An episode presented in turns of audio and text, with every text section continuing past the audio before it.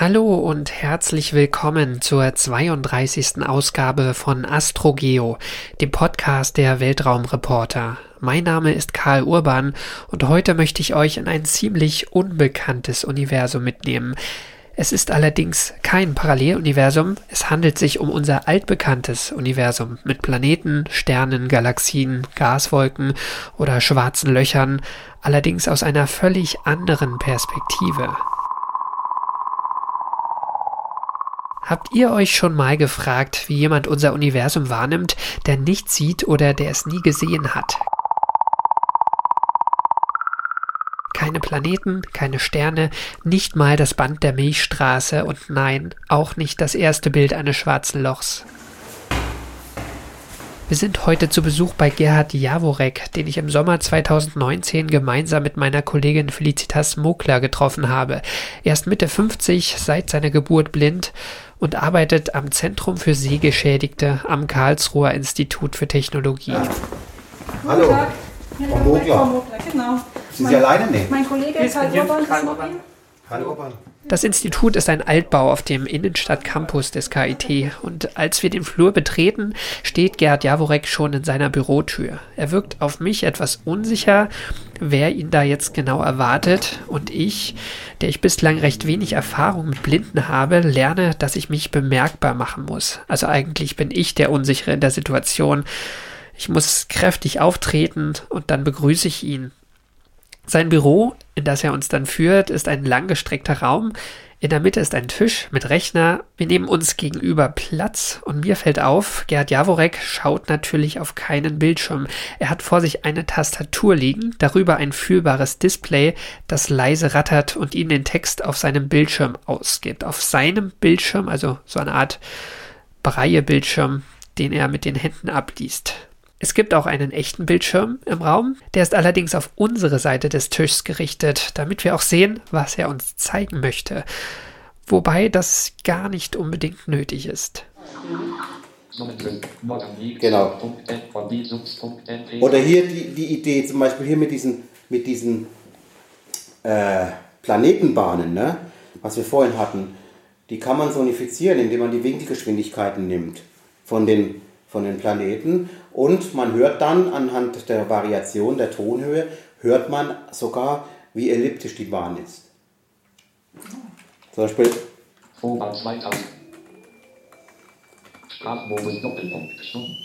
Das ist jetzt sehr elliptisch, das ist die Merkurbahn.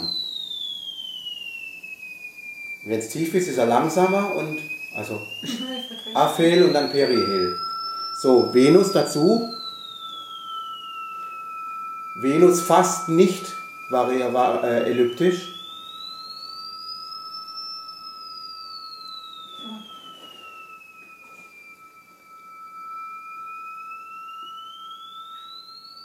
Es ist jetzt Merkur und Venus. Jetzt Erde dazu. Die Erde da drauf.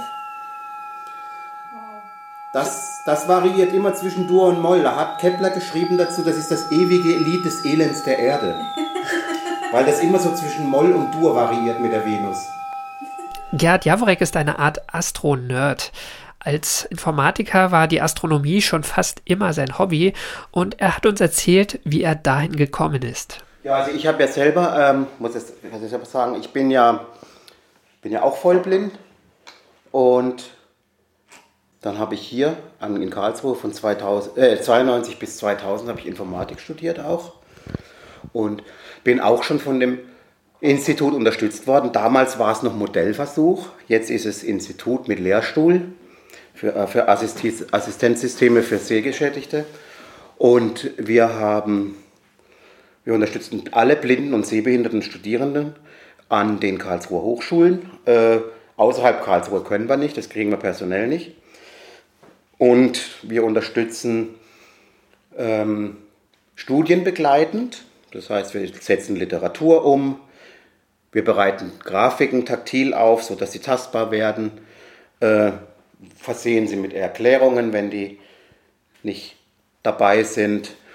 Äh, wir setzen Mathematik um und alles, was die Studierenden brauchen, mittlerweile sogar für technische Studiengänge äh, 3D-Modelle. Wir haben 3D-Drucker Und 3D-Modelle werden auch gebraucht, in, zum Beispiel in der Biologie oder in der Chemie, wenn es um Kristallbildung geht.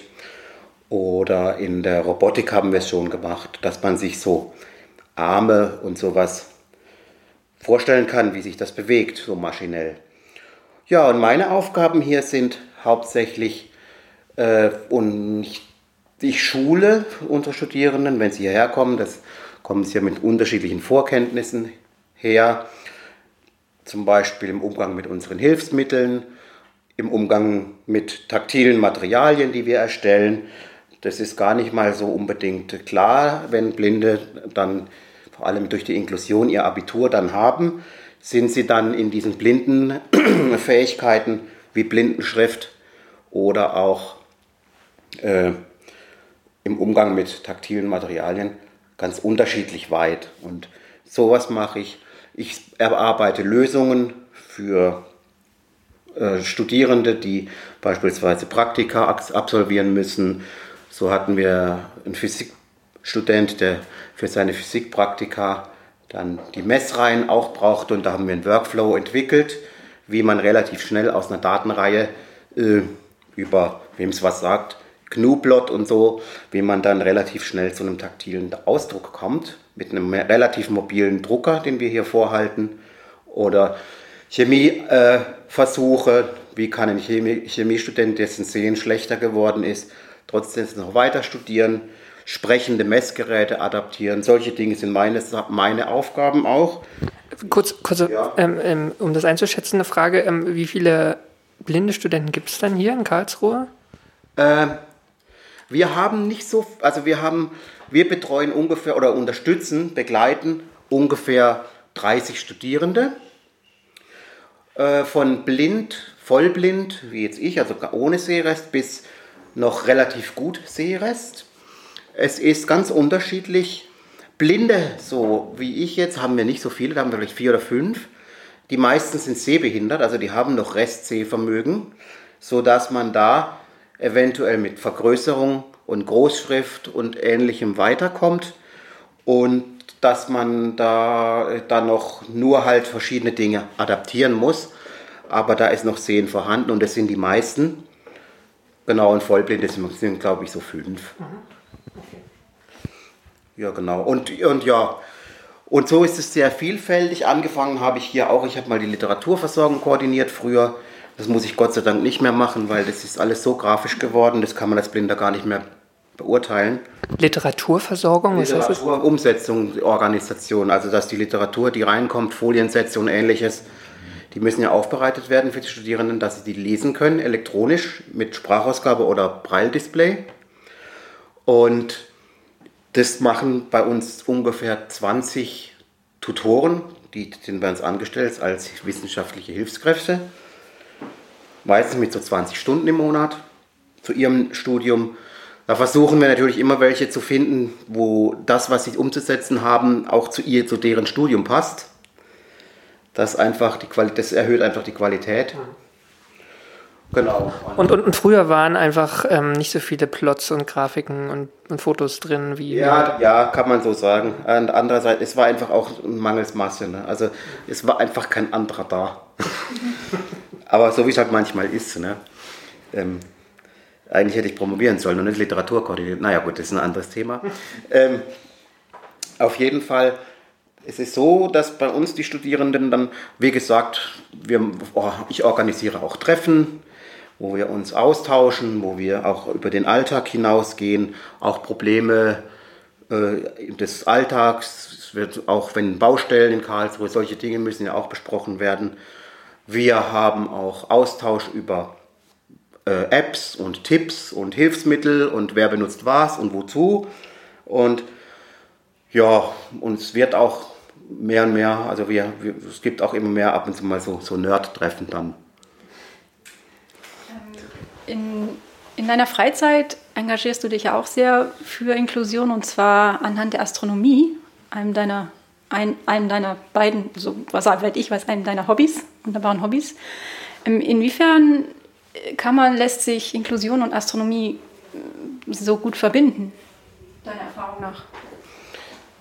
Also die Astronomie, um es mal wirklich äh, thesenartig zu sagen, äh, es gibt viele Zugänge zur Astronomie und nicht jeder Zugang ist für jeden günstig, aber ich bin sicher, es gibt einen Zugang für jeden. Zum Beispiel, wenn ich mir, also gut, ich meine, ich bin dazu gekommen, einfach wie eigentlich viele als Kind, okay, die Mondlandung, da war ich noch ein bisschen zu jung, erst vier Monate alt, aber ähm, hat mich halt schon immer fasziniert und interessiert und ja, und ja, so früher, dann, ich, ich bin da hängen geblieben und dann habe ich halt irgendwann mal erkannt, ähm, dass Astronomie unheimlich in, inklusiv ist. Es ist ja auch unheimlich viel Geschichte hinten dran. Ne? Es, ist, es, ist, es sind die technischen Aspekte, es ist Mathematik, es ist Physik, es ist Literatur, es ist Lyrik, es ist, ähm, ja, es kann auch Tanz und Bewegung sein. Es ist äh, die, im Weltall, es gibt, es gibt genügend Sounds im Weltraum, ne? das, das, die ganzen Radioastronomie, das kann man auch alles hören. Mhm. Und auch Daten rein von irgendwelchen Gamma-Ausbrüchen oder so, das kann man hörbar machen. Das sind Peaks. Wenn, man, wenn ich die günstig auf eine, auf eine ähm, Töneskala abbilde, dann kann ich das hören. Gravitationswellen, Gravitationswellen ja haben wir gehört. Gerade Gravitationswellen ist ja etwas, was nichts zum Sehen ist. Also das kann man nicht sehen. Und man kann es auch nicht äh, so, also es ist nichts Elektromagnetisches, so wie man es eigentlich in der Astronomie gewöhnt ist. In irgendeiner Form eine Welle oder so. Sondern das ist eher, diese, ja, das ist zitternde Raumzeit, das ist schon eher wie, wie Hören. Aber wenn du jetzt nochmal in deine Kindheit zurückgehst, ich meine, heute haben wir übers Internet, die, können wir uns diese, diese Sachen leicht beschaffen oder du dir. Ähm, wie war denn das deine Teenagerjahre waren ja so in den 80er Jahren sicher. Was, was, was, was, war das, was war das damals, was dich gepackt hat aus dieser astronomischen Welt? Also das war halt einfach, das war ein Problem. Es gab, nicht, es gab wirklich ganz wenig Modelle. Und also wie gesagt, mich hat es halt immer gepackt. Ich habe, äh, es gab nicht viel für uns Blinde. Es gab auch nicht viel, äh, weil es gab äh, generell, es ist ja bis heute trotz Internet so, dass nicht mal 5% aller verfügbaren Literatur für Blinde verfügbar ist. Und ähm, das war früher natürlich noch schlimmer. Da gab es nur ein paar Kassetten oder was weiß ich. Und, und von dem, was es dann gab, dann gab es hauptsächlich die Literatur, die einfach wichtig war für Schule oder so. Und da war so Astronomiebuch, ich glaube, es gibt nur ein einziges habe ich gefunden und das habe ich mal noch irgendwo aus einem Antiquariat oder so aber also es gab wirklich ganz wenig. Was ich hatte halt, das waren natürlich die Vorbilder, Captain Kirk und, und Enterprise und Star Wars und sowas alles. Das natürlich schon. Ich hatte einfach auch ein natürliches Interesse daran. Also im Fernsehen, wenn Wissenschaftssendungen kamen, das mochte ich immer gerne. Oder im Radio.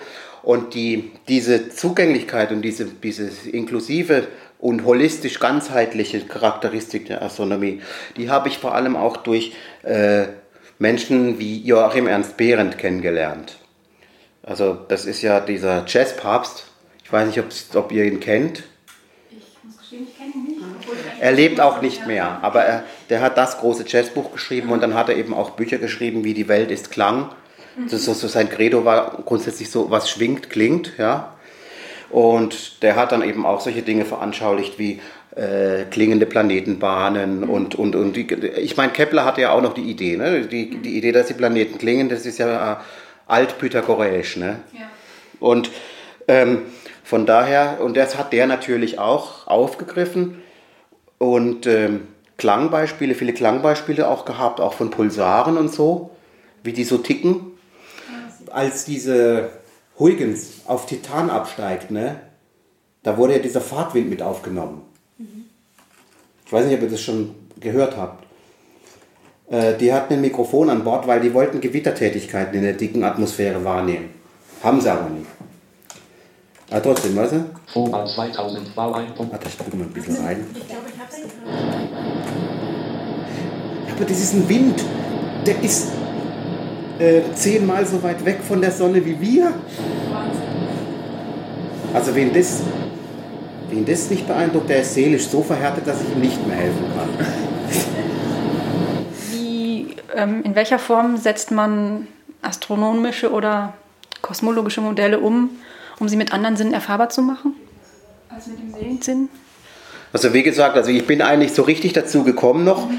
Äh, war das so, mh, hm, ich habe immer schon eine Freizeit mitbetreut, mit, mitbegleitet für, vom Evangelischen Blinden- und Sehbehindertendienst. Ja. Und eigentlich mehr so mit der Gitarre und ich habe ein Liederbuch entwickelt, so dass man das in Groß, Großdruck und Kleindruck und wie auch immer haben kann, mit dem Computer, damals noch unter DOS. Ähm, auf jeden Fall, auf einmal brach diese Leitung weg. Und das bedeutete aber, dass die ganze Freizeit weggebrochen wäre. Und bei sowas ist es so, wenn sowas mal weg ist, kann man es nicht mehr zurückholen. Es ist ja oft so. Weil es an Einzelpersonen hängt ja, genau. meistens. Und dann habe hab ich halt gesagt, okay, ich will das versuchen zu retten. Dann hatte ich aber die Freizeit alleine. Und dann habe ich gesagt, ja, was mache ich? Jetzt habe ich diese kirchliche Freizeit am Backen. Äh, ich bin kein Predigertyp. Und dann habe ich mir mal überlegt, was könnte ich überhaupt so anbieten. Und dann, dann fielen mir so Themen ein. Ich dachte, okay, ich möchte was im Spannungsfeld Religion, Wissenschaft und ähm, Philosophie machen. So habe ich es mir überlegt. Und dann ist es halt so, dass man da oft an astronomische Themen kommt. Ob man über Kalender spricht oder was auch immer. Oder über Schöpfung oder sonst, es geht nicht ohne Astronomie. Und aus diesem Grund dann, aus diesen Freizeiten, die mache ich jetzt seit über, über 25 Jahren, habe ich jetzt aus diesen Freizeiten heraus, habe ich mittlerweile dann mit, für andere Behinderungsgruppen angeboten. Mehr und mehr hatte ich ja dann auch Modelle, das hat sich ja alles weiterentwickelt. Können wir uns nachher auch noch anschauen, was ich so habe. Oder anfassen, ne? Und, ja klar, anfassen vor allem, genau. Und vor allem, ja genau, und so hat sich das weiterentwickelt, dann auch mit den Modellen ist immer inklusiver geworden. Mittlerweile gehe ich da auch an, an Schulen, vor allem auch gerne mal an eine Brennpunktschule. Ich gehe mit einem Pfarrer und äh, Jugendlichen, die nicht so auf der Sonnenseite des Lebens stehen, gehe ich mit einem Pfarrer segeln in Kiel und wir machen äh, Nautik und solche Dinge. Da braucht man auch viel Astronomie. Navigieren nach den Sternen, ja. ja. Sehr spannend. Und ähm, solche Dinge, also von daher habe ich es halt einfach entdeckt und auch gerade auch so Brennpunktkinder oder weil sie, das ist, Astronomie ist so fair, ne? die, äh, weil die hebt, die hebt erstmal alle auf eine gleiche Ebene und da haben dann so soziale Benachteiligungen, einen Migrationshintergrund, eine, eine andere Einschränkung und ähnliches oder das hat erstmal Pause. Und das funktioniert mit der, mit der Astronomie immer, also mir fällt da nichts mehr auf die Füße. Und äh, ja, und also, dann habe ich daraus eben mein Buch entwickelt dann. Aber zu dem Zeitpunkt, wo du dich entschieden hast, diese Freizeiten zu machen, da hattest du einfach dich schon ziemlich tief aus persönlichem Interesse eingelesen in die Astronomie, oder? Also, also oder wo kommt mich, so dein, dein, ja, dein Background immer, her? Ich habe mich immer dafür interessiert, gerade auch Weltraum und schwarze Löcher und Raumschiff und gehen wir nochmal wieder zum Mond oder oder wie war das, wo die da waren und so. Habe hab mich immer gefreut, wenn ich mal so Originaldokumente gehört habe. Das fand ich, immer, das fand ich einfach immer super spannend. Ähm, aber ehrlich gesagt, ich wollte einfach aus Idealismus diese Freizeit nicht sterben lassen. Ich hätte nicht gewusst, ich hätte nicht gedacht, ähm, dass das dann mal so explodiert. Ich habe in einem deiner der Artikel über dich oder von dir gelesen, weiß ich gerade nicht genau. Ähm, du hast auch ein Teleskop und ein Mikroskop. Ist, ist es so als erste Verbindung zwischen Menschen mit und ohne Sehfähigkeit oder woher? Also, also das, äh, ja, ich, es stimmt, ich habe ein Teleskop und auch ein Mikroskop. Ich kann zwar damit nichts anfangen. Also, hm, als meine Nichten und Neffen noch klein waren, hatte ich teilweise unheimliche Probleme mit denen. Als sie ganz klein waren, hatte ich Probleme, weil sie einen Raum in ein, in fünf Sekunden gefühlt in ein mir fremdes Universum verwandelt haben. Und ich kann dann da gar nichts mehr machen. Und kann auch, ich, und komme dann auch nicht ran. Also das ist so visuell, da bin ich weg. Ne? Die, und, ja, ich meine, man kann sind, Kinder sind halt dann schon auch noch so, wenn sie ganz klein sind, ist auch logisch, ne? sehr ich-bezogen. Ich bin langweilig als Blinder. Ne? Und es ist nicht berechenbar, was sie tun, ne? nicht immer zumindest. Ja, ja, das, das wird dann später wieder anders. Und, und dann halt, oder wenn sie dann Quadrat- oder Fußballfeld große Spiele aufbauen, wie Sagerland oder Siedler oder so, da, da bin ich raus. Ne? Also, Mensch, ärgere dich nicht um Mühle und sowas, das kann ich mit denen spielen, aber hm, ist ja auch nicht so wirklich prickelnd, oder? Und auf jeden Fall, äh, irgendwann habe ich mir gedacht, warum soll ich mir nicht einfach mal ein Teleskop kaufen? Also zuerst hatte ich ein Fernglas, das habe ich auch noch. Und ich habe ja als Kind hatte ich selber noch einen kleinen Sehrest. Aber es, ich konnte mit Fernglas und so, ich konnte da nicht, nicht viel mehr anfangen. Und ich habe dann mir das Teleskop gekauft und auch das Mikroskop, also für den Groß, fürs Große und fürs Kleine, weil ich einfach gedacht habe, vielleicht können wir ab und zu dann da was zusammen machen. Und dann war es auch so, ne? mal einen Wassertropfen angucken oder auch mal den Mond oder sowas. Also wie, da, so haben wir zueinander gefunden. Also, ähm, und ja, ich habe halt, ehrlich, vielleicht habe ich auch einen Grund gesucht, dass ich mir endlich eins kaufen kann. Hm, ja, nee, also ich finde es halt einfach schön, auch etwas zu haben, äh, wo ich so als Brücke ne, für, für die Sehenden. Das ist genauso, wenn ich heute mit, mit Sehenden unterwegs bin oder wenn wir, wenn wir abends auf einer Wiese liegen und dann über die Sterne sprechen oder äh, wir machen eine Sternenreise oder ich erkläre und ich lese dann noch was vor dazu oder so. Und ähm, wenn ich die Jugendlichen dann nachher abhole, wieder mit dem Smartphone, wenn ich ihnen dann zum Beispiel Universe to Go zeige, ich weiß nicht, ob, sie, ob ihr das kennt. Das ist eine App, Ja. Also ich, kann ich nachher zeigen. Ich habe ich hab, äh, mit dem Entwickler habe ich zusammen die App äh, für Blinde sprechend gemacht. Und wenn man, wenn man die dann wieder in ihrer medialen Welt abholt, besser gesagt sie nach dem, nach dem Ereignis wieder dort abliefert, dann finden die das geil. Ne? Oder am Anfang auch, wenn es Probleme gibt. Das war, aber im Studium war es auch schon so. Wir Blinden hatten ja immer mehr Technik. Zum Beispiel Anfang, Ende der 80er, da hatten wir hatten schon Lab, also wir hatten schon sowas ähnliches wie Laptop, also eher Schlepptop, aber wir hatten es. Und ähm, Breilzeile und oder ähnliches Zeugs, ne? Äh, das war in der Vorlesung schon so. Technik kann ein Eisbrecher sein. Weil, weil wirklich das Interesse dann, das ja, geme oh. gemeinsame Interesse von allen. Genau, also, genau. Boah, krass, was hast du da? Was ist das? Nein, das ist hier dein äh, Fußbrett, da bin ich gerade Nee, nee, ich meine, wenn die Leute dann so fragen, wenn die Leute dann so fragen, was, was hast du da, was, wie geht das und wie funktioniert das und dann ist das Eis gebrochen. Und dann geht man zusammen in die Mensa und irgendwann ist man in der Lerngruppe. Mhm. Genau. Ja, genau, und aus diesen ganzen Erfahrungen heraus, äh, ich habe jetzt, ich glaube, ich habe es mal so gezählt, mittlerweile sicherlich seit den letzten drei, vier Jahren so 140, 150 Vorträge und Veranstaltungen gemacht. Mhm. Und äh, unterschiedlichster Art. Und ja, zwischendurch noch mein Buch geschrieben darüber.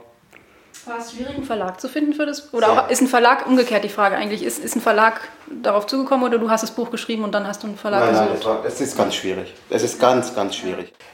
Aber vielleicht nochmal, also da haben wir vorhin auch drüber gesprochen im Vorfeld, ähm, wenn man Leuten, so Normalsterblichen, die jetzt nicht im astronomischen Umfeld so versiert sind. Da kriegt man mal viel Interesse für das Thema selbst, ähm, weil es schon eigentlich fast alle fasziniert, auch wenn man die Bilder sieht ähm, oder sie anders wahrnimmt. Ähm, aber trotzdem wird man als Sonderling von den meisten gesehen, wenn man sich jetzt ein bisschen mehr auskennt in dem Bereich. Was hast du denn erlebt jetzt bei deinen vielen Vorträgen? Also wie, wie ist das Interesse so also das Verlagswesen hat es offenbar nicht gehabt, aber wie, wie hat da so dein Publikum auf dich reagiert oder was hast du da für Erfahrungen gemacht? Ja, also grundsätzlich ist das Interesse da. Also ich denke halt auch Astronomie, das ist sowas Existenzielles. Ja, das ist äh, also wo kommen wir her, wo gehen wir hin, wie lange wird es uns noch geben und so weiter und so fort. Das sind irgendwie Fragen, die treiben uns alle an. Die treiben wir alle um. Ja? Ähm, irgendwie in irgendeiner Form. Von daher, also das Interesse an Astronomie ist groß. Die Irritation natürlich, weil das jetzt ein Blinder macht, ist auch groß. Ähm, ich, muss, ich muss da als Blinder enorm in Vorleistung gehen. Das muss man aber immer, leider, als Blinder, weil wenn du dich nicht verkaufst, es glaubt dir einfach niemand irgendwas. Das wird auch nicht zugetraut. Das wird auch nicht zugetraut. Und äh, ich bin eigentlich normalerweise auch so der, der Typ, der, ich bin nicht so der Typ, der sich verkaufen kann. Weil ich bin eigentlich eher auch so, entweder du kapierst es oder du bist einfach zu doof. ähm, aber in der Astronomie zum Beispiel, in meinen Vorträgen, die Leute sind immer sehr fasziniert, weil ich eben verschiedene Medien dabei habe und äh, je nachdem, also das interessiert die Leute schon. Ich musste halt ein paar Barri oder ich muss halt ein paar Barrieren abbauen. Ähm, zum Beispiel habe ich sehr schnell gemerkt, so wie so, der Vortrag ist jetzt rum. Äh, Sie können gerne noch vorkommen an den Tisch und wir können noch die Modelle anschauen und Sie können auch gerne noch, hier gibt es auch Bücher so, ne? Das machen die Leute nicht. Die kommen nicht. Nee. Haben die, haben die inner, innerlich eine Schranke, dass sie. Dass sie, sie kommen schon noch mal kurz vielleicht und, und gucken sich noch mal so ein Modell an. Aber die Schranke, mich ansprechen, könnte ich auch ein Buch haben. Ähm, warten Sie, ich muss gucken, ob ich Ihnen rausgeben kann. Und so auch diese Geldschranke, Geld, blind, wie geht das? Ne? Das kriegen die Leute nicht auf die Kette. Das ist einfach eine Unsicherheit auch. Und das, aber das, ich bin den Leuten auch da nicht böse. Ne? Ich, ich, ich hole die Leute ab. Ich, ich habe aber da entwickelt eine Sache. Ich sage immer, es gibt noch mein Buch. Ich signiere es ihnen auch gerne. Und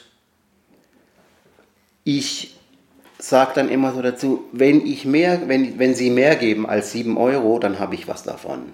Hier steht die Kasse. Ich will das Gerödel mit dem Geld nicht mehr haben. Ich will Zeit haben für Sie und für, für Ihre Fragen. Sie sagten, oder du hast gesagt, signieren in Braille oder in, in welcher? Äh, nein, ich habe ich hab einen Signierstempel, kann ich nachher mal zeigen. Das ist ein Stempel, den habe ich machen lassen. Das ist ein äh, Logo, äh, also das habe ich selber, ich habe es mir ausgedacht und ein Sehender hat es mir am Computer entworfen. Äh, das kann man online, bei so Stempelfirmen kann man das machen. Und also ich habe da so einen Stern und der Kern meines Logos ist ein Teleskop, was aber jetzt nicht, wo nicht durchgeschaut wird, sondern wo dran gehört wird. So, das ist die Idee von meinem, äh, hängt der nicht hier oben noch irgendwo, ein Zettel mit dem Stempel? Ich weiß es gerade gar nicht an, an diesem Magnetstreifen irgendwo. Ach, ja, ja, ich sehe es gerade am. Genau. Das, das, Teleskop im Ohr, ja, ja. stimmt. Schön. Mhm. Was, also ich hatte gerade gefragt, so mit, äh, mit, der, mit der Erfahrung auf Veranstaltungen, wie ist das bei den ähm, deinen, deinen ähm, Freizeiten mit Menschen mit Behinderungen oder auch ähm, mit Kindern, die ähm, aus schwierigeren Verhältnissen kommen? Also wie reagieren die so auf dich? Sind die begeistert von dir oder haben die auch erst Gibt es da auch diese Hürde bei Kindern? Bei den Lehrern eher. Okay. Muss ich ganz ehrlich sagen. Also ich finde es auch wirklich, es ist, also ich bin jetzt da, äh, mir fällt jetzt da eine Schule ein, da sagte die Lehrerin, also erstens mal macht es schon so einen verbrauchten Eindruck. Ne? Die, die Lehrerin an sich schon so, so ah, ist schwierig mit diesen Kindern. Also ja, sie werden es nicht leicht haben heute Nachmittag. Also ich weiß nicht, ob das so also da habe ich so zwei, die nehme ich vielleicht raus. ich sage, ja, ja, jetzt, jetzt schauen wir halt mal. Und ich habe angefangen mit dem Vortrag, es ging so um Schall im All, wir haben dann so überlegt, wie könnte es klingen, wenn wir auf, auf, auf, den verschiedenen Planeten einfach, egal ob wir jetzt da atmen können oder nicht, man kann sich das trotzdem mal überlegen. Das ist jetzt so mit der Sonne oder auf dem Mars wäre alles super, super leise wegen der dünnen Atmosphäre. Oder oder auf dem Gasplanet, dann dürfen sie halt auch mal Helium atmen und sowas. Da klingen alle sehr lustig. Ganz genau, und das ist aber so auf so einem Planeten. Ne? Und, das, und dann hatte ich drei, ich habe das sehr schnell ausgemacht, ich bin ein sehr guter Beobachter, drei, drei Zampanos. Dann habe ich gesagt, ah, die hat sie gemeint. Dann habe ich gesagt, ihr drei kommt jetzt mal vor, ich brauche euch. Dann sind sie gekommen, habe ich zum einen gesagt, du teilst am Modelle aus. Der zweite hat es wieder eingesammelt. Und der dritte hat die Weltraumsounds bedient am Rechner. Und schon warum? und dann sagt die Lehrerin, ja, ich habe die Kinder noch nie so aufmerksam äh, erlebt. Dann habe ich, sie, hab ich sie getröstet, ich habe gesagt, wissen Sie, es, ich, muss ja, ich muss es ja schon fairerweise sagen, natürlich ist es mit Astronomie leichter, Kinder zu begeistern mit Englischvokabeln. Ne? Aber sage ich aber einfach ein bisschen mehr, das habe ich ja dann, musste ich ihr dann schon sagen, da habe ich gesagt, ein bisschen mehr Zuversicht, einfach selber auch ein bisschen mehr, mehr ausstrahlen, ne? dann, Vertrauen. dann wird es allgemein, allgemein heller auf der Welt so. Ne? Und ich habe überhaupt keine Berührungsängste mit Kindern.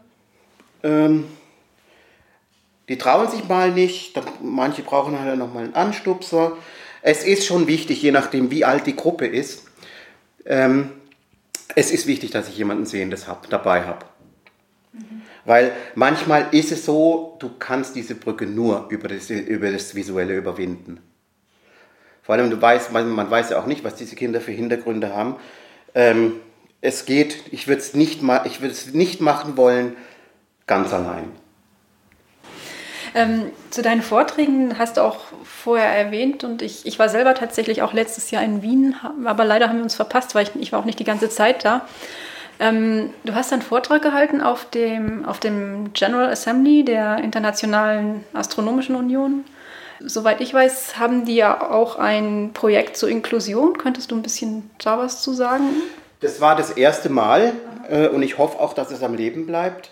Äh, dass die Internationale Astronomische Union, äh, die haben halt, das ist ja die, das höchste Gremium so auf der Welt astronomisch gesehen, also wenn jemand äh, Sterne oder Himmelsobjekte benennt, dann die. Äh, oder wenn es darum geht, wer Planet sein darf und wer nicht, dann entscheiden das auch die. Äh, die haben erkannt, dass offensichtlich die Astronomie auch für Menschen mit Einschränkung oder mit der Inklusion äh, sehr interessant sein kann. Es ist auch klar, man, die Inklusion geht ja weiter. Also die Grundidee der Inklusion ist ja eigentlich nicht, ja, wir lassen jetzt mal die Behinderten auch mitmachen, sondern der Grundgedanke der Inklusion ist, dass jeder eigentlich verschieden ist. Und ähm, es gibt ja auch ganz viele Einschränkungen, die eventuell in der einen Lebenssituation vielleicht einschränkend sind und in der anderen gar nicht. Also auf jeden Fall haben die gesagt, wir müssen mehr machen. In, äh, inklusiv, also auch für Menschen mit und ohne Behinderung. Jetzt haben die in der Welt mal rumgesucht und haben Leute eingeladen, die Erfahrung mit sowas haben, die inklusive Astronomieprojekte machen. Ähm, und da gibt es einige. Ne? Also es gibt jetzt, ich habe auch dort auch eine Chilenin kennengelernt, die arbeitet in Chile und so. Und die hat zum Beispiel als sehende Astronomin, ja, die ist dann blind geworden und hat einfach weitergemacht. Ne? Also die meisten Blinden wären jetzt arbeitslos und finden dann auch, wenn sowas passiert, nicht mehr wieder in den Arbeitsmarkt zurück. Also wenn jemand später, ja, später erblindet. Aber in der Astronomie ist es so, du machst einfach weiter, nur anders. Und also da gibt es mehrere Beispiele für, wo das da funktioniert. Mehrere Beispiele dafür, ja, äh, habe ich kennengelernt, auch in Australien, blinder Australier war dabei. Ähm, Gehörloser hat einen, Speech gehalten.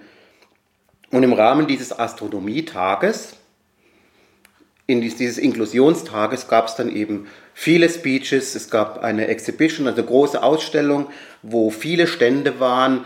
Äh, da konnte man sich dann Planeten oder Sternbilder äh, irgendwelche Raumsonden, je nachdem, was die Leute halt gemacht haben. Manche hatten sogar eine App. Eine App hat, war zum Beispiel um ähm, sonifiziert eine Sonnenfinsternis. Also sonifiziert heißt klang, ja, hörbar gemacht. Eine verklanglichte Sonnenfinsternis zum Beispiel. Ich hatte meine Modelle da, meine Planeten und mein Mond und äh, meine, mein Universe to go. Und ja, das war eine sehr, ein sehr, sehr schöner Austausch und ich hoffe, dass das weitergeht. Wie kann man sich so eine verklanglichte Sonnenfinsternis vorstellen? Hat man das, das Grundrauschen im Radiobereich, das dann äh, langsam weggeht oder schwächer wird? Oder? Äh, nee, zum Beispiel, ja, nee, zum Beispiel sagen wir es mal so, man hat jetzt also die totale Bedeckung, ne, dann, dann wäre es dort eben ziemlich tief, der Ton so. Und außenrum hätte man dann so ausgefranst, so wie beim, äh, beim Spiegelei so, verschiedene hellere Töne für die Corona. Oder jetzt im Fall der Perlenschnur zum Beispiel, ne? dann hat man es halt nur an diesem Rand, ne? ganz kurz bevor, bevor die Bedeckung ist. Äh, wenn die Sonne noch so durch ein paar Mondtäler durchlugt. Mhm. Oder der Diamantring. Und solche Dinge, die kann man halt, an, oder auch eine, ja, eine, eine, klar, eine ringförmige Finsternis oder auch eine partielle. Du, das muss man dann so umfahren und dann kriegt man die Figur auch mit. Also da wird das Bild abgerastert, ja. oder? Weil, weil es ist ja, der Ton ist ja eine zweidimensionale Information. Ja. Über die Tonhöhe hast du zwar vielleicht noch eine Dimension mehr, aber ein Bild ist ja immer, Moment, ist ein, äh, genau, ist eindimensional der Ton erstmal. Weil, genau, ja. Also in dem Fall war es jetzt so, es gab auch taktile Vorlagen, man konnte sich erstmal vertraut machen mit dem und dann hat man das auf dem Display mit den Tönen nachvollziehen können. Also es war ein Touchscreen. wo man drauf rumgefahren ist. Okay. Mhm. Genau. Der, der, Finger dann letztlich der, das Raster oder das Abrasterinstrument, ja. Okay. Genau, oder, oder es gab auch so ein Sternbild, also zum Beispiel, wenn man jetzt den großen Orion darstellt, das ist ja ein Riesending. Ähm, die Lämpchen wegen den Helligkeiten die, von den Sternen, die waren unterschiedlich warm. Auch. Auch eine schöne Idee, ja. Was für ein Feedback hast du denn von anderen Blinden, die nicht in der Astronomie arbeiten? Also hast du da auch schon irgendwas, ähm, hast du Leuten da diese Welt geöffnet? Weil ich kann mir vorstellen, ja. dass, dass so jemand ähm, unter Umständen wenn er nicht das Glück gehabt hast wie du, so über diese technische Sphäre da reinzurutschen, vielleicht auch einfach bis jetzt einfach überhaupt keinen Zugang dazu hatte. Ja, diese überbehüteten Blinden mal ganz am Rande, von denen heutzutage wird niemand mehr diese technischen Möglichkeiten haben wie ich. Ähm, aber auf jeden Fall, ja, ja, natürlich. Da, ich habe schon vielen geöffnet oder halt vor allem, was ich immer wieder habe, es ist halt, wenn man zum Beispiel in den Blindenverband äh, es verschiedene Untergliederungen, zum Beispiel eine heißt ProRetina. Dort, dort sammeln sich vor allem diejenigen, die Netzhauterkrankungen haben. Und das sind halt häufig solche progressiven Erkrankungen, die halt einfach schlimmer werden. Also dieses Damoklesschwert hängt immer in diesem Verein, wenn man da ist. Und da war dann einmal auch jemand dabei, also, ja, ich habe auch früher Teleskop gehabt, mein Papa und so, und wir haben das zusammen angeguckt alles sind auf den Berg gefahren und so. Äh, dann wurde es Sehen schlechter, dann habe ich es gelassen. Und dann habe ich meinen Vortrag gemacht. Dann kam der so zum Schluss so zu mir, gab mir so die Hand und sagt, ja, Sie, es geht ja doch. Weil er der Meinung war vorher, dass es eigentlich nicht geht. Ja, mhm. es geht ja doch. Und das ist so, also wenn, man, wenn, wenn du sowas erlebst nach dem Vortrag, da, da brauchst du nichts sagen, da hast du ein Kloß, ein Kloß im Hals. Und wenn nur er allein da gewesen wäre, hätte sich's gelohnt. Und äh, also solche Sachen kommen vor. Und ja, es ist eben schon auch so. Äh, früher war es ein bisschen leichter, so mit dem ganzen technischen Kram. Äh, man wurde nicht so behütet in der Regel was, es gab noch nicht so viel vorgefertigtes, auch beim Programmieren oder so. Was man haben wollte, musste man sich eben machen. Und ähm, ja, oder meine Eltern hatten eben einfach bei fünf an weiteren Kindern nicht die Zeit. Also ich war genauso mit integriert, das war nicht immer fair, weil von mir dasselbe erwartet wurde. Aber ähm, da kon konnte ich halt auch so technisch viel erleben. Also ich kann mir alles vorstellen, ich kann auch mit Holz, mit Strom und all das, das ich kann das alles. Und von daher glaube ich schon auch, dass es viele Blinde gibt oder auch Sehbehinderte. Wie gesagt, diese Sehbehinderte, und das habe ich schon mehrfach erlebt, gerade Sehbehinderten, wo es schlechter wird, die dann gesagt haben, Mensch, es lohnt sich ja doch, da dran zu bleiben. Ne? Und dann halt nur anders.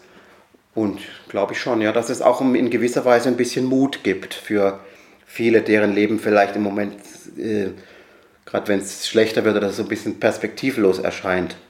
Du hast gerade das äh, Überbehütete angesprochen.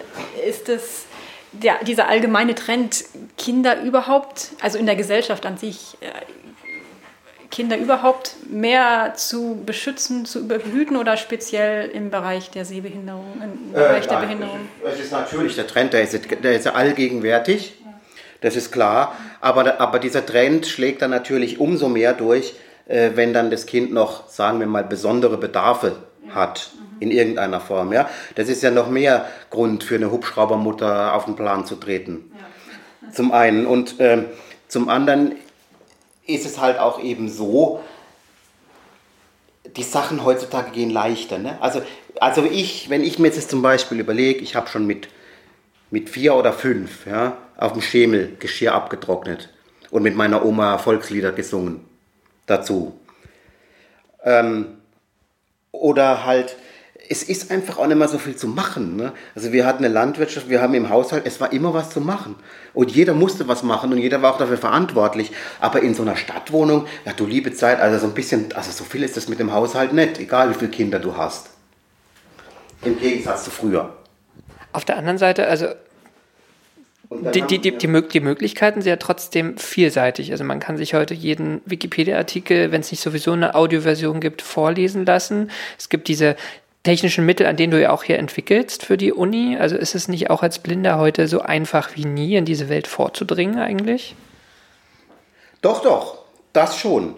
Ähm, du kannst natürlich, also die Wissensvermittlung und, und Bildung und so, das, ist, das war für Blinde noch nie so einfach, so einfach wie jetzt nur dieses auch praktische, das zu machen, ne? Auch mal äh, auf den Baum zu klettern oder ähnliches. Ne? Das ist eben so, äh, wenn, wenn du diese Geschicklichkeiten oder wenn du halt motorisch nicht fit bist, auch als Blinder nicht, das sind ja die sehenden Kinder auch nicht mehr, äh, sagen zumindest die Lehrer. Aber wenn, dann hat es Folgen, dass du halt Probleme in der Körperwahrnehmung hast, du hast dann auch Probleme in Orientierung und Mobilität, weil du dich halt auch nichts traust oder man dir nichts zugetraut hat oder wie auch immer. Das entwickelt sich und es, es schlägt sich durch bis zum Beruf. Und also das Selbstvertrauen auch zu haben, zu sagen, ich kann sowas machen, wie mal Physik zu studieren und ähm, mich da durchzubeißen. Also überhaupt ja. erstmal zu diesem Punkt zu kommen. Ja, aber da haben wir schon das nächste Problem. Ähm, Blinde sind ja heute eigentlich, wenn sie fit sind, inklusiv beschult. So, nicht mehr an Blindenschulen, so wie wir. Wie ich noch, da gab es ja noch keine Inklusion und auch keine Integration. Jetzt ist aber der Nachteil, oder ja, eigentlich wäre ein Beruf im IT-Bereich für Blinde die Zukunft. Weil die ganzen anderen traditionellen Blindenhandwerke wie äh, irgendwelche Bürsten und was weiß ich, was man so kennt, Masseur und so, das wird alles immer schwieriger. Bis gar nicht mehr möglich. Also wäre IT eigentlich noch gut, aber gerade diese Fächer sind in der Inklusion die schwierigsten. Wenn der Lehrer einen Chemieversuch macht, ja, was macht denn der Blinde daneben dran? Also, die haben doch keine sprechenden äh, Messgeräte an den Schulen. Das schafft sich doch keine Schule an. Also wenn es mal knallt, ne, das ist dann das Einzige und stinkt. Ja, oder, oder ein Versuchsaufbau hier. Äh, äh, hinter dir äh, habe ich gerade auf dem einen Tisch, ich versuche gerade so einen Elektronikbaukasten zugänglich zu machen für Blinde. Und äh, nicht, weil ich damit will, dass hier jemand Elektrotechnik studieren, aber mit so Sachen gehe ich missionieren. Und sage, Leute, wenn ihr inklusiv, wenn ihr ein blindes Kind in der Klasse habt und ihr macht Elektronik, guckt, so geht's. Ihr könnt dass, dass, dass man den Lehrern einfach auch zeigt, ähm, wenn ihr, wenn ihr so jemand habt, so oder so ähnlich geht's. Ich baue das euch nicht in Serie für eure Schule. Aber hier, wisst ihr, das und das ist das Beispiel. So ein Ding kaufen bei Amazon und das geschwind selber machen, könnt ihr machen. Das ist kein Hexenwerk. Und äh, das sind die Dinge, wo ich halt auch manchmal sage, ja, also da habe ich an der Blindenschule mehr gehabt. Ich durfte mit dem Bunsenbrenner arbeiten an der, an der Blindenschule. Ich durfte meine Versuche mischen und sowas und, äh, und, und, und, gucken ja, und hören. Zum Beispiel bildet sich ein Niederschlag, da hast du halt dann so ganz, ganz einfache Sachen gemacht. Zum Beispiel, wenn es einfach darum ging, um einen Niederschlag zu hören im Filter, äh, dann hast du einfach eine Blechdose drunter gestellt, die kannst du aus dem Abfall holen und dann hörst du ganz genau, wenn die Tropfgeschwindigkeit abnimmt, dann hast du es dein Niederschlag und solche Dinge. Ne? Und da, ich glaube halt einfach, und die Kinder im, äh, im naturwissenschaftlich-technischen Unterricht in, in der Inklusion, für viele blinde Kinder ist es nur Frust. Oder auch Mathe auf so einer Breilzeile, das ist eine Katastrophe. Ich meine, wobei die Beispiele, die du jetzt gerade genannt hast, die wären ja auch allein schon aus dem Aspekt der Vollständigkeit schon interessant, die von, also das Tropfen, zum, das langsamere Tropfen zum Beispiel zu hören oder zu beobachten, auch jetzt unabhängig davon, wie viel man sieht oder nicht, glaube ich, dass einfach dieser Aspekt, diese Idee, das umfassender. Das wäre Ja, natürlich, genau, das wäre die Idee, das wäre inklusiv. Aber das, äh, genau, das wäre halt, äh, dann kann man es halt nicht nur sehen, dann kann man es auch hören. Das ist ja auch der Punkt, wenn ich zum Beispiel in meinen, in meinen Freizeiten oder in meinen Vorträgen, dann äh, gebe ich eben äh, äh, taktile, bunte Grafiken raus. So, das ist dann taktil und bunt gleichzeitig. Äh, für, die, für uns Blinde. Wir brauchen natürlich taktil, aber die Sehenden können über ihre Wahrnehmung hinausgehen und können halt dann auch noch diesen Sinn mitnutzen. Ich würde mal ganz kurz zurück zur, zu deinen Aktivitäten vom letzten Jahr bei der IAU, also zu deinem Vortrag. Ja kommen und du meintest, du hoffst, also da sind Aktivitäten da, du hoffst, dass die weitergehen. Bist du da selbst auch involviert ähm, in, innerhalb der IAU, in, dem, äh, in den Projekten? Also äh, wir haben, wir haben das, das, Netzwerk steht, ja. Also da bin ich, da bin ich auch mit drin, ja. Ähm, ich bin da auch, ich stoße da auch immer wieder mal was an und also ja, die Leute berichten untereinander. Ich habe ja äh, schon genetzwerkt, bevor es, bevor es überhaupt mit der IAU losging. Das war ganz interessant. Als ich hatte von der Deutschen Astronomischen Gesellschaft, habe ich in einer, in einer Spektrum der Wissenschaft habe ich davon gehört, dass es die gibt. Aha. Und dann dachte ich mir, ach, das ist doch irgendwie nett. Ich, ich bewerbe mich einfach mal. Und ähm, dann habe ich denen so geschrieben, was ich so mache mit meinen Projekten, habe von meinen Freizeiten erzählt und dass ich so Inklusionsprojekte mache mit der Astronomie. Und dann hieß es, ja, dann müssen wir noch warten, müssen wir mit dem Vorstand diskutieren, man braucht auch Bürgen, ob ich nicht da jemanden kenne. Dann ich, nein, ich kenne niemanden. Also die Idee alleine ist das Einzige, was ich zu bieten habe. Vielleicht finden sich ja dann diese zwei Bürgen trotzdem. Ich hatte nachher zwölf ja, es ist ein bisschen freimaurerisch, ne, bis man da Mitglied wird, aber gut, ja, es, ist, halt, es ist halt dabei, so ist bei Rotary oder Lions oder so ist es ja ähnlich. Ja, das ist, das, also ich bin ja auch Mitglied, ich bin einfach, als, als ich promoviert habe in der Astronomie, dann, da war, weiß nicht, aus meiner Arbeitsgruppe haben dann einfach zwei sozusagen gesagt, ja, die, die die wissen, wir wissen, dass die Astronomie kann. So, so, so ist es einfach, so läuft es. Ich glaube, man muss das, es muss einfach ersichtlich sein. Und ja, ja. Und ähm, die also ganz aktuell jetzt von der IAU, sind es, äh, bespricht man erstmal, koordiniert man erstmal oder gibt es da schon auch wirklich konkrete Angebote in verschiedenen Ländern? Also, ja, also in, in dem Fall war es jetzt so, man hat sich getroffen, um sich gegenseitig die Angebote zu zeigen. Ah, ja. mhm. Und ähm, ja, es gibt Angebote, zum Beispiel in Australien und in äh, Portugal, da werden verschiedene Ansätze zur Sonifikation von Astrodaten entwickelt. Ja, wie gesagt, es gibt auch diesen Dr. Winter, der hat dieses, dieses Eclipse-App gemacht, zum Beispiel. Ich war da mit meinen Sachen und andere Modelle noch. Und vor allem, es gab auch wirklich ganz arme, also südamerikanische Länder, ne, die, die ähm, nichts, wo, wo halt keine Druckmaschine ne? oder irgendwie 3D-Drucker oder zum Vakuum tiefziehen oder sowas. Das haben die nicht. Ne? Die haben aber dann halt einfach irgendwelche Modelle gemacht, die waren staubig. Ne? Also das, das war Sand und so, ne? Aber, aber egal. Äh, man nimmt, was man hat. Wichtig ist, dass man es nimmt. Und solche Dinge, äh, also wie, das war sowieso der Fall. Ne? Also das war sehr viel Herzblut und äh, Engagement und sowas hat man da gesehen. Also es war in keinesfalls eine Technikschlacht. Ne? Das war es nicht. Da gab es schon der ein oder andere sprechende Ding, biologisch irgendwas mit Zellen. Jemand hat irgendwas mit Zellen gemacht. Und das hat dann auch irgendwie gesprochen und da war dann auch irgendwie so ein Raspberry Pi mit drin verbacken und so. Das schon, ja, aber das ist keine, das ist nicht, das war keine Technikschlacht so, ne? Und genau, also da hat man sich jetzt mal beschnuppert, man hat sich die Sachen gezeigt gegenseitig. Vielleicht besucht man auch sicher auch mal oder ja, oder lädt sich gegenseitig ein. Also, das war so lustig, wo ich in die DAG eingetreten bin. Das war 2015. Ich war keine zwei Wochen drin. Ich glaube, meine, glaub, meine, meine Beitrittsurkunde, die war noch warm. ähm, da riefen die mich schon an, ja, äh, wir haben hier eine Anfrage aus Alicante. Irgend so ein Techniklabor, die möchten mit Lateinamerika zusammen was mit Blinden machen zum Thema Astronomie. Also klar, in, in, Südamerika machst du was. Da stehen überall Teleskope rum. Also da musst du irgendwas mit den Blinden auch machen. Also es muss durchschlagen. Ähm, auf jeden Fall,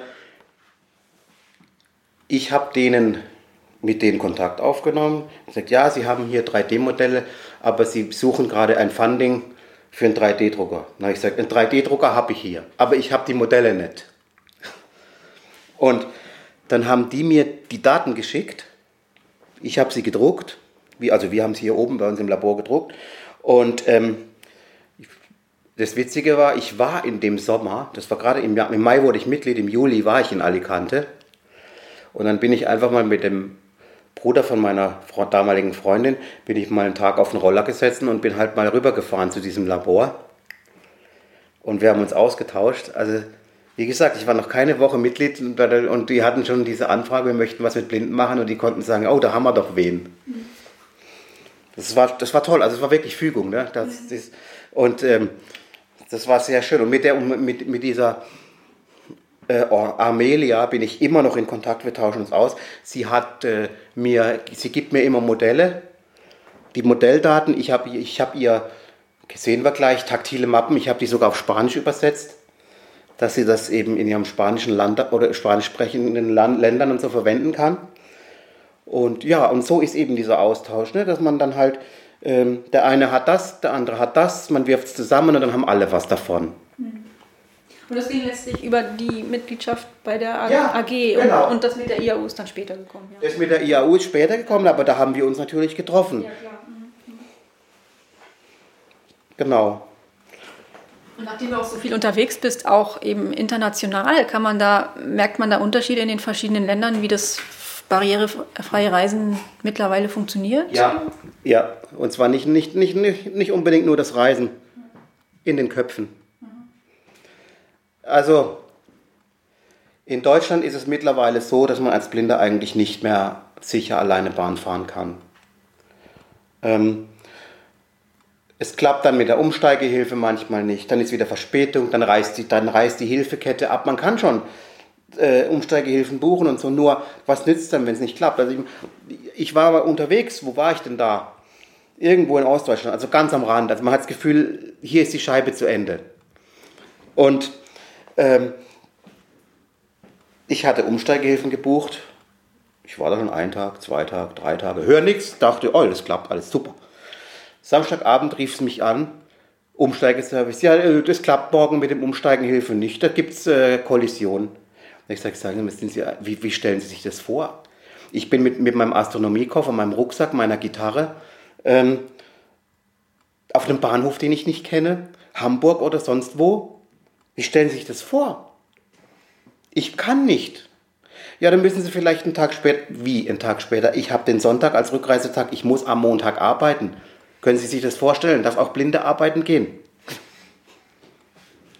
Was sollte ich machen? Ich habe einen netten Schweizer äh, gefunden, der, den gleichen Zug, äh, der nach Zürich fuhr. Der hat mir geholfen, sonst hätte ich es nicht geschafft. Und, aber ja, aber generell, was Barrieren betrifft, im Kopf, ähm, in Deutschland ist es so, du redest mit jemandem, wenn überhaupt. Äh, es muss aber schon in den ersten fünf Minuten geklärt sein, wie das mit der Behinderung ist. In Spanien unterhältst du, unterhältst du dich drei Stunden mit jemand, bis du als Blinder einen Offenbarungseid leisten musst, weil du nicht weißt, wo die Toilette ist. Vorher war es überhaupt kein Thema. Vorher war einfach das andere, die anderen Themen da.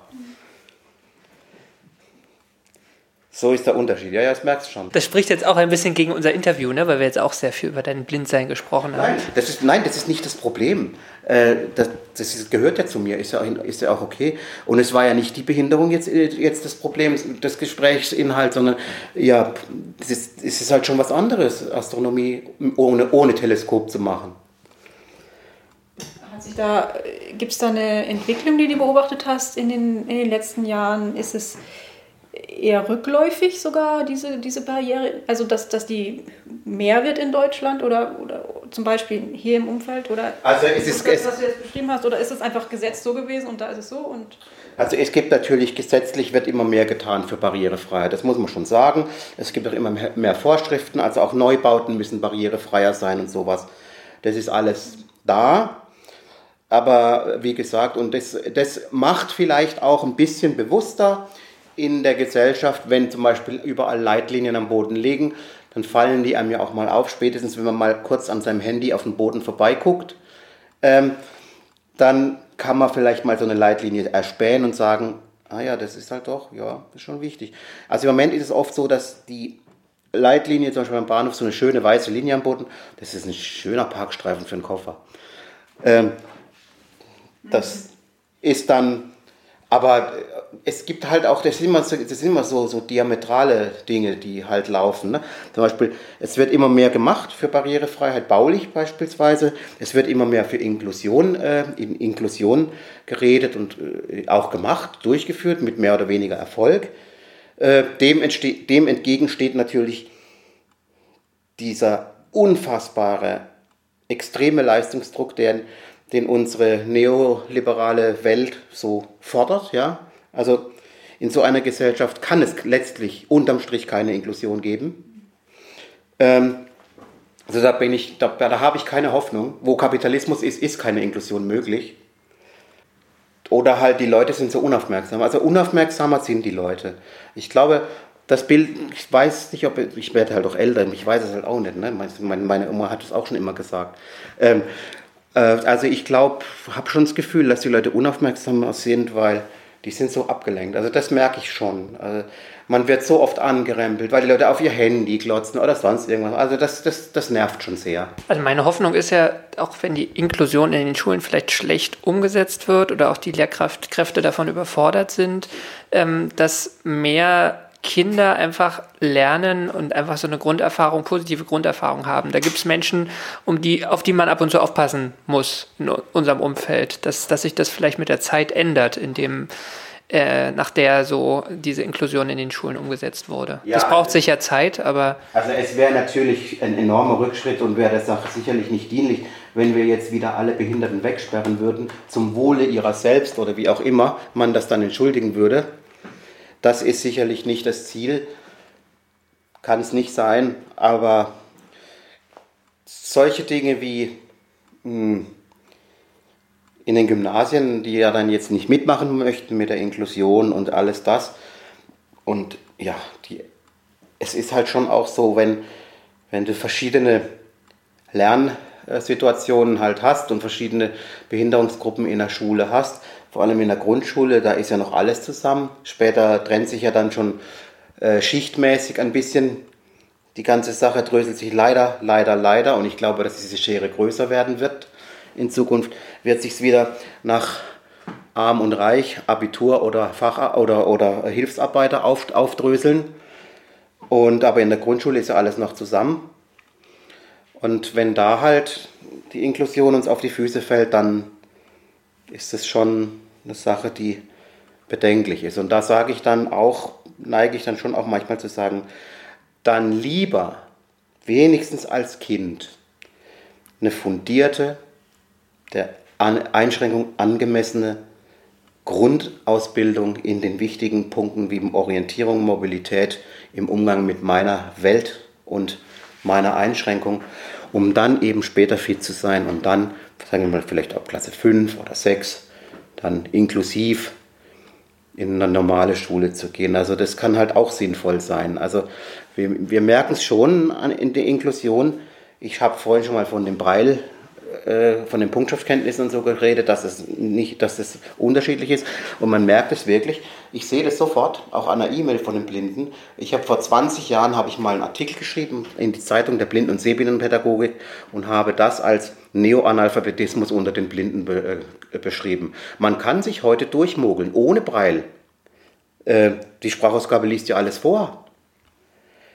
Okay, das ist, das ist das Parallele zum ähm, ja. zu, zur, zur, zum Analphabetismus, weil man gar nicht mehr keine Rechtschreibung mehr braucht, weil man ja im Zweifel alles ungefähr tippt und die Autokorrektur macht schon. Das Problem aber ist, dass Lesen ist etwas anderes als Hören. Genauso wie Schreiben etwas anderes wie Sprechen ist. Aber alles vier brauchst du für eine gute Sprachkompetenz. Ich hätte noch so eine philosophische ja, Frage als Rausschmeißer, ja, die mir vorhin kam. Ähm, interessiere mich irgendwie sehr, oder eigentlich schon immer, auch seit, seit ich Kind bin, darüber, ähm, wie äh, Leben woanders irgendwie sich entwickelt. Ne? Und auch jetzt mit dem, im Zuge der ganzen Exoplaneten und auch Diskussionen über Exomonde, die es vielleicht gibt und auch ja. mit den Erkenntnissen, die man so hat von den Jupiter- und Saturnmonden, die diese dicken Eispanzer haben, da sagt man mal, ja, da kann sich ja schon vielleicht Leben entwickelt haben, vielleicht auch intelligentes, wer weiß, irgendwo im Universum zumindest, vielleicht nicht unbedingt im Sonnensystem. Ähm, Aber bei solchen Welten ist es jetzt viel schwieriger oder ist viel unwahrscheinlicher, dass diese Lebewesen jemals zu den Sternen gestrebt haben oder sich dafür interessiert haben, ähm, verglichen mit intelligenten Lebewesen einer ähm, Welt wie unserer, wo wir auf, an Land leben und ähm, Sinnesorgane haben, ähm, mit einem Teil des Spektrums wahrzunehmen und einfach die Sterne zu sehen. Teilst du diese Ansicht? Also ähm, wären, sind aus deiner Sicht Bewohner einer, eines, eines, eines Eisplaneten oder Eismondes nicht interessiert an dem, was um sie herum existiert, auch wenn sie es vielleicht nicht sofort sehen? Also es, also es ist ja nun mal schon so, ne? Also wenn ich mir das vorstelle, äh, man sagt ja immer so, was man nicht kennt, das fehlt einem nicht. Zum Beispiel. Und es ist in dem Fall genauso. Also du wirst immer von etwas angetriggert, was über, dir, über dieser Dimension, die dir noch fehlt, der da drüber ist. Weil ähm, Blinde alleine unter sich, ja, wenn es jetzt wirklich eine Welt der Blinden gäbe, die würden sich gar nicht an, die würden sich schon fragen, woher kommen wir, wohin gehen wir. Vielleicht würde man auch irgendwie einen Glauben finden oder irgendwas. Aber äh, für Sterne interessieren, glaube ich, würden wir uns nicht. Du musst, schon, du musst schon angetriggert werden von jemand, der sich dafür interessiert, also jemand Sehendes, der sagt, okay, äh, ich, du kannst diese Welt, diesen Teil der Welt nicht wahrnehmen, aber ich kann dir davon erzählen.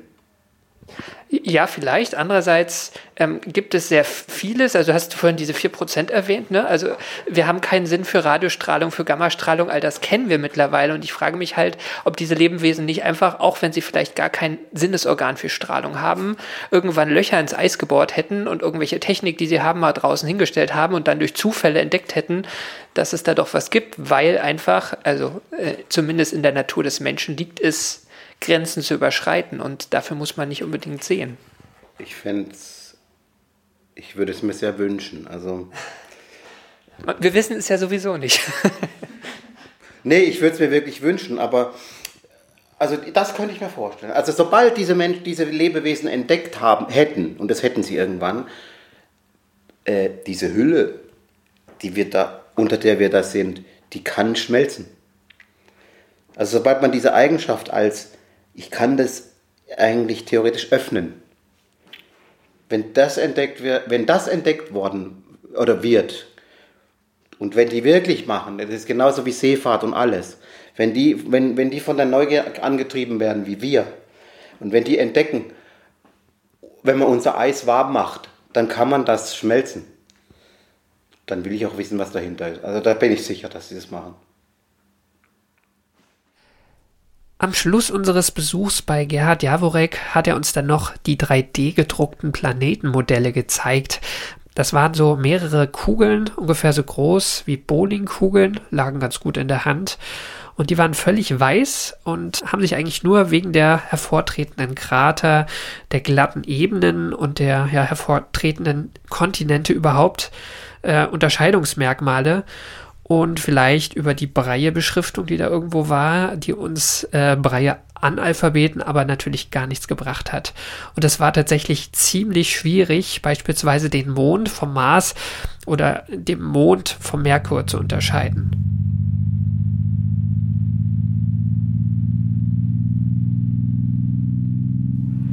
Ja, was ihr hört, ist ein kleiner Rückblick auf die letzte Sendung, wo es ja eben um das erste Bild eines schwarzen Loches ging.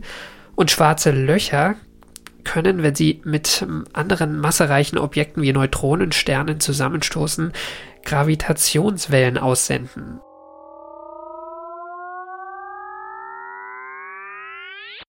Ja, mit diesem schönen kosmologischen Fiepen bleibt mir jetzt nur noch ähm, auf eine Sache hinzuweisen. Die Weltraumreporter sind ein Projekt der vier Wissenschaftsjournalisten Felicitas Muckler, Yvonne Meyer, Stefan Oldenburg und mir, Karl Urban. Auf unserer Projektwebseite bei den Riff-Reportern gibt es viele Artikel zu aktuellen Themen, Dossiers mit tiefgründigen Informationen, einen monatlichen Text zum Sternenhimmel und vieles mehr. Schaut mal rein. Schaut mal, äh, ob euch das Angebot gefällt oder werdet doch Abonnent oder freiwilliger Unterstützer mit einem frei wählbaren Betrag im Monat. Ihr helft damit uns unabhängigen Journalisten unsere Arbeit zu machen und ja, damit sage ich danke fürs Zuhören, danke für eure Unterstützung und bis bald. Was ist das jetzt hier? Ist das der Mond gewesen? Nee, der Mond war das nicht. Was, was ist das hier? Das war jetzt das, was ganz links stand. Warte. Aha, ich muss gucken. Steht das irgendwo drauf? Nein, Nee. schwer Ah. zu unterscheiden. Das ist der Merkur. Ah ja, okay. Ähnlich runzlig wie der Mond, ja. Okay. Ja, und ähnlich runzig auch wie die Venus. Ja. Aha. Aber so ein bisschen weniger erkennbare Krater, stimmt. Ja, und bei der, und bei der Venus hast du halt, Ist das nicht Merkur hier? Da? oder ist das Oder der andere? Der ist der,